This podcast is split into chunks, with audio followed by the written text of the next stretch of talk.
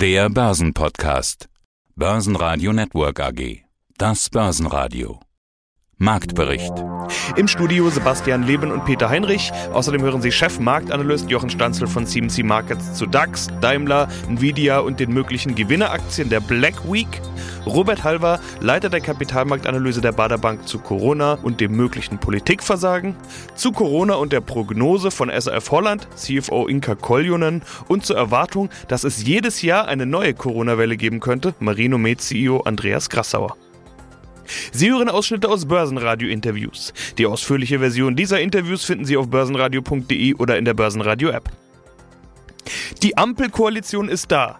Jetzt geht es darum, wer welchen Posten bekommt. Die Spekulationen laufen wild, dürften aber auf die Börsenkurse keine besondere Relevanz haben. Anders sieht es aus mit der Corona-Pandemie, die inzwischen wieder ganz oben auf der Agenda ist, auch für Börsianer.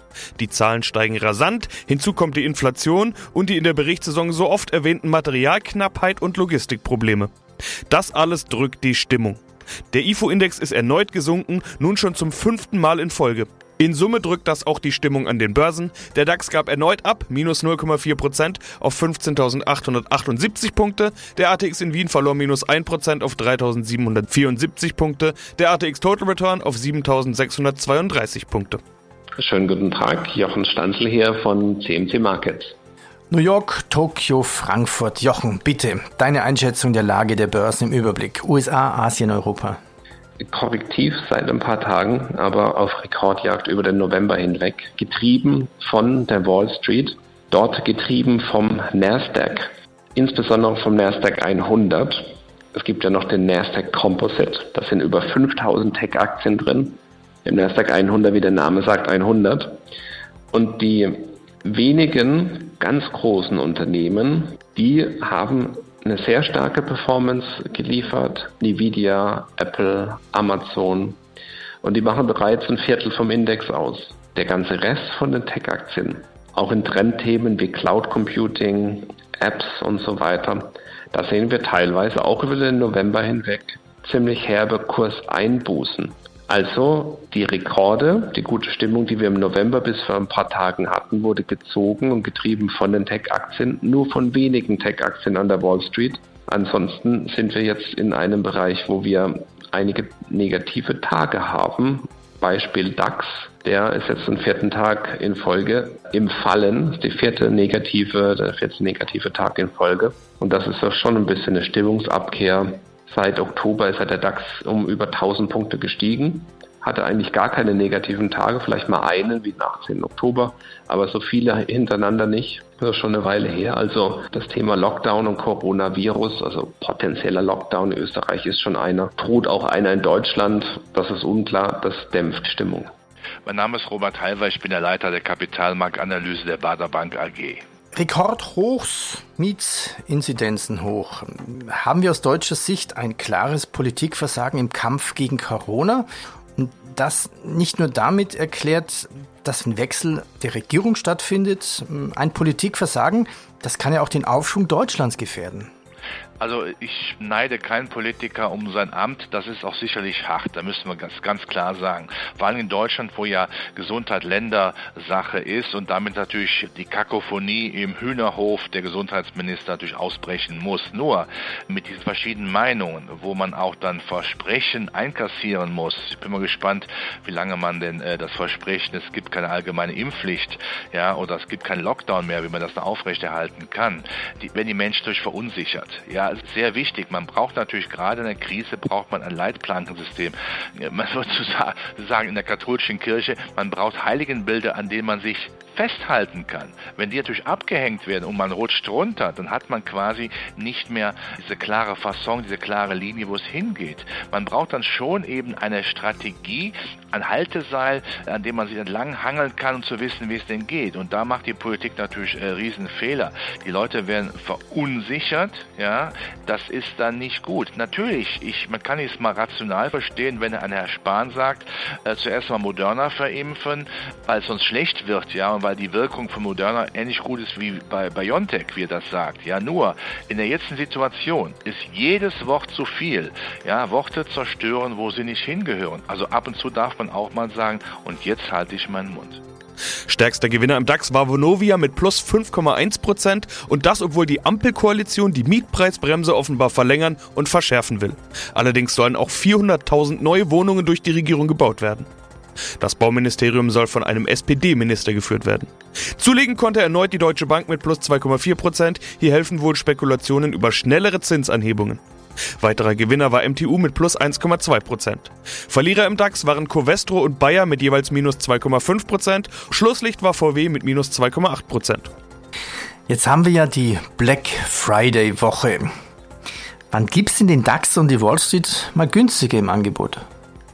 Zurzeit nicht, das stellt fest. Wir haben einzelne Aktien wie eine Amazon, die versuchte auf ein neues Allzeithoch zu gehen am 13. November, in der Woche vom 13. November. Das war ganz konkret, ist das der 19. November jetzt am Freitag gewesen.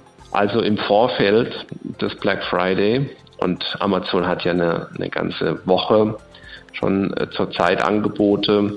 Eine Zalando zum Beispiel, auch schon sehr viele Angebote, alle Online-Retailer und eben auch der normale Einzelhandel hat Angebote zurzeit mit Rabattschlacht. Aber jeder hat Angebote und das ist der Wettbewerb, der derzeit stattfindet. Was jetzt gerade die Online-Händler wie Zalando angeht, da sehen wir dann doch, dass die Märkte diese Sonderkonjunktur durch die Pandemie aus dem letzten Jahr sich mehr erwartet hatten. Und es den Unternehmen wie Zalando weiterhin Wachstum da ist, aber das Wachstum ist nicht so hoch, wie sich das Anleger erhofft hatten.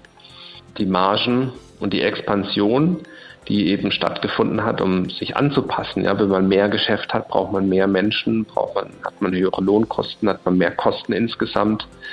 Das hat dazu geführt, dass schon mehr Geschäft da ist, aber der Kostendruck auch nach oben gegangen ist. Das ist so die Botschaft, die, sagen wir mal, viele die durch die Pandemie so eine Sonderkonjunktur hatten, gebracht haben in, diese, in dieses Weihnachtsgeschäft jetzt. Und ja, wir sehen, dass auch in diesen Aktien sind Korrekturen da. Also jetzt äh, zu spekulieren, es ist Black Friday, da kaufe ich die und die Aktie. Das äh, geht meiner Ansicht nach nicht, weil es eben mhm. übergeordnet ganz andere Trends gibt.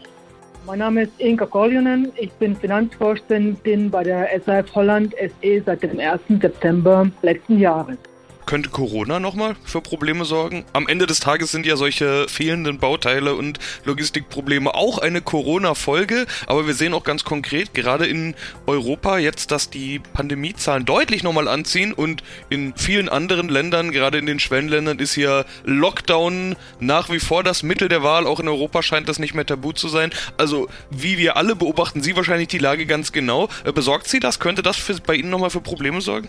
Persönlich besorgt mich das natürlich, aber ich muss auch beobachten und, und auch sehe, dass die Industrie zum Teil das auch mittlerweile gelernt hat, mit den Wellen umzugehen.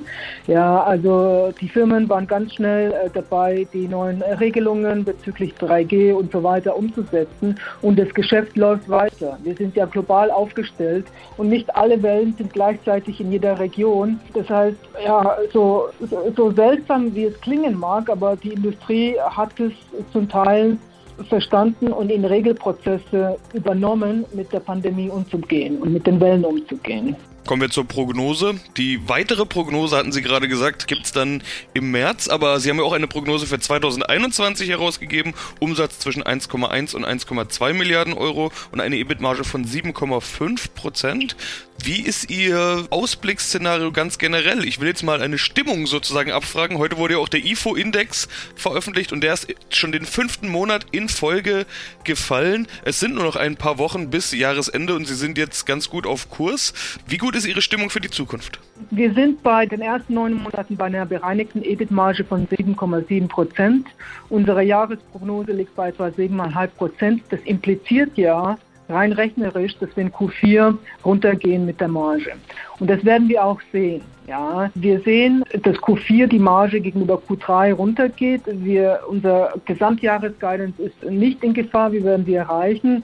Nichtsdestotrotz sind wir, wie alle anderen Unternehmen, hier auch aktuell betroffen von den Rohmaterialpreissteigerungen. Wir gehen ins nächste Jahr mit verschiedenen Szenarien. Unser Basisszenario ist im Moment das, dass die Rohmaterialpreissituation eher auf dem aktuellen schwierigen Niveau Q1, Q2 bleibt und sich dann im weiteren Verlauf verbessert.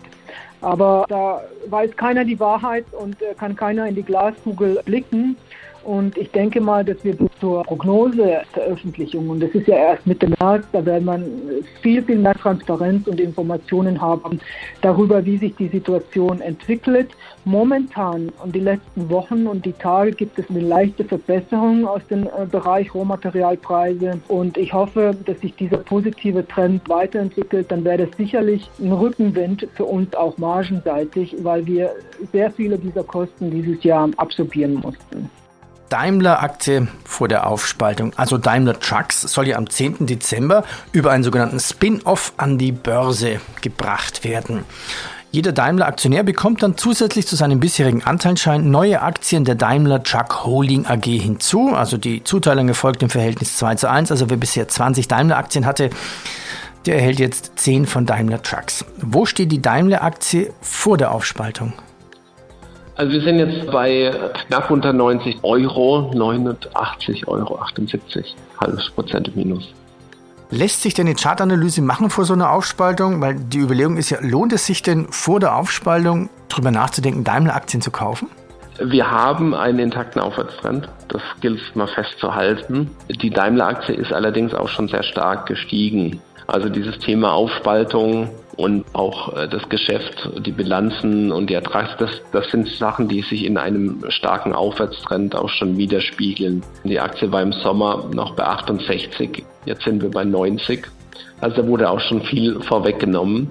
Wir haben jetzt eine technische Unterstützung, die wir gerade testen, auch bei 89,76. Also da, wo sie jetzt aktuell handelt, ist auch eine technische Unterstützung. Sollte die gehalten werden, ja, sieht es eigentlich gut aus, dass sich der Aufwärtstrend fortsetzen könnte. Ein Unterschreiten dieses Levels, gerade auf Tagesschlusskursbasis, schaue ich da drauf, 17.30 Uhr ist ja der Xetra offizielle Handel zu Ende. Da wird der Schlusskurs festgestellt. Sollte der unter 89,76 sein, könnte da kurzfristig ein bisschen die Volatilität steigen.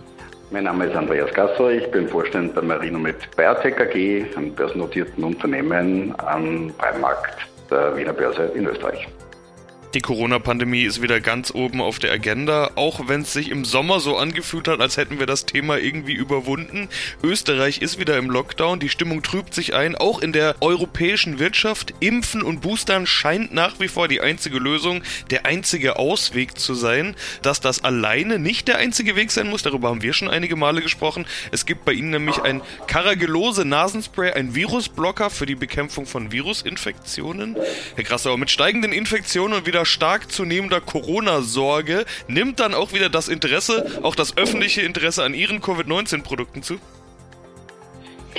Ja, das kann man so sagen. Das Interesse für die Produkte nimmt zu und vor allen Dingen, es ist nun mal so, dass Impfen ist eine wichtige Strategie, aber selbst für die geimpften Menschen besteht ja in der Folge immer noch die Möglichkeit, sich mit über 200 weiteren Viren anzustecken. Und das ist das, was wir auch derzeit da draußen sehen. Wir haben eine klassische Schnupfen-Erkältungssaison, die deutlich über dem Jahr 2019 ist, von den Infektionszahlen. Und die wird noch dazu überlagert mit der vierten Corona-Welle. Und die Kombination führt dazu, dass also ganz viele Menschen krank sind und viele davon nicht wissen, haben sie jetzt Corona oder ein anderes Virus, selbst dann, wenn sie geimpft sind. Sinnvoll ist es natürlich, die Caragellose-Produkte in jedem Fall zu nehmen, weil die ja gegen alle diese Viren inklusive Corona und seinen Varianten wirksam sind. Okay, das bedeutet, die Produkte sind eine Ergänzung zur Impfung. Ich habe auch den Satz gelesen, eine sichere und wirksame Ergänzung zur Impfung. Heißt aber auch, ungeimpfte sollten sich trotzdem impfen. Es kursieren ja äh, Gerüchte über Entwurmungsmittel und vieles mehr. Äh, alle, die also nach Alternativen suchen, denen sei gesagt, auch ihre Produkte sind keine Alternative zur Impfung, sondern eine Begleitung. Ganz genau. Es ist die Impfung ist die Primärstrategie. Äh, man wird die Substanzen brauchen. Es wird, wie, wie auch der Herr Drosten äh, öfter schon sagt, das ist das Zwiebelschalenprinzip. Eine, die wichtige äh, Schutzschale ist, ist die Impfung. Dazu kommt in, in vielen Bereichen auch bestimmte Regeln und uh, zur Reduktion des Infektionsrisikos. Also da wird es auch Masken brauchen oder hygienische Maßnahmen und zusätzlich dazu gibt es dann noch Produkte, die eben auch die Menschen dann vor dem SARS-CoV-2-Virus, aber vor allen Dingen auch vor den anderen respiratorischen Viren schützen, weil niemand will heutzutage mit der schnupfigen Nase herumlaufen unter der Maske.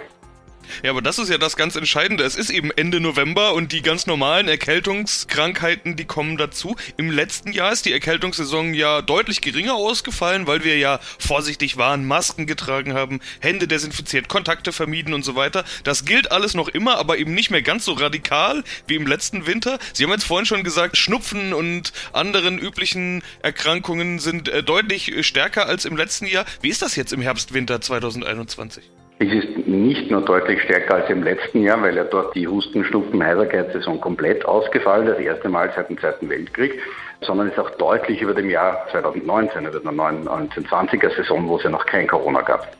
Und das liegt möglicherweise auch daran, dass durch den Ausfall für ein ganzes Jahr sozusagen der Stimulus für das Immunsystem gefehlt hat und jetzt die Menschen noch vulnerabler sind, also anfälliger sind für Infektionen. Das passiert eben gerade. Das ist genau das, was wir sehen. Ist übrigens kein Phänomen, das nur in, in Deutschland so ist. Wir sehen das in europaweit eigentlich, ja, dass das in, in ganz Europa der Fall ist. Nvidia gab es letzte Woche Zahlen, überraschend gute Zahlen, ein riesen Chip-Bedarf, den wissen wir, der bringt Nvidia in Schwung. Wie groß ist denn der Schwung in der Aktie?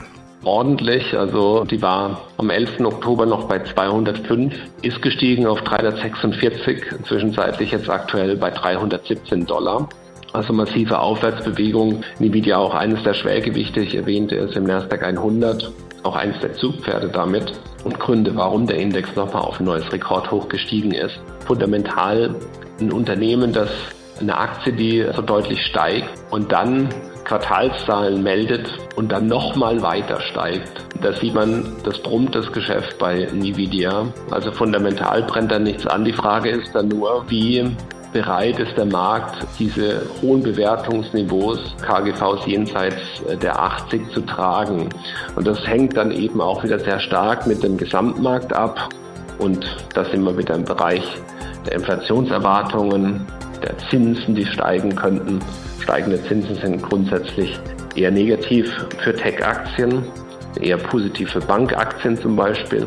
Also das wird das jetzt sehr stark reinspielen in den nächsten Tagen und Wochen bei Nvidia, wie der Gesamtmarkt und die Zinsen sich entwickeln, weil fundamental ist es jetzt bekannt, läuft bei Nvidia auf jeden Fall. Der Aktienkurs hat es auch das Ganze wiedergespiegelt.